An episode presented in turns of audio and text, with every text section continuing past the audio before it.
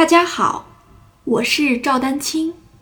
二零二三年二胡公益课已开启，获取公益课视频，请添加我的微信号 y i n y u e d a n q i n g，即音乐丹青的全拼小写字母。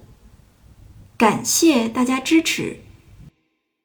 那接下来呢，我们就要来说这个小指。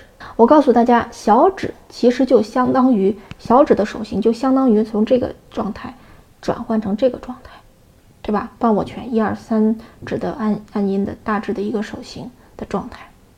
小指呢，我们为什么说它其实有点接近于五个手指张开，对吧？比如说。有的同学说：“老师，我怎么一直往下伸伸展这个小指，怎么食指有点往上翘，是吧？甚至大拇指，你看，对吧？这个你看就特别像我们从这个状态突然，对吧？突然，因为你小指往下伸的时候，你看，整个其他的手手指要向相应的方向去伸展，对吧？就是你整个这个手手是有一个伸展的感觉。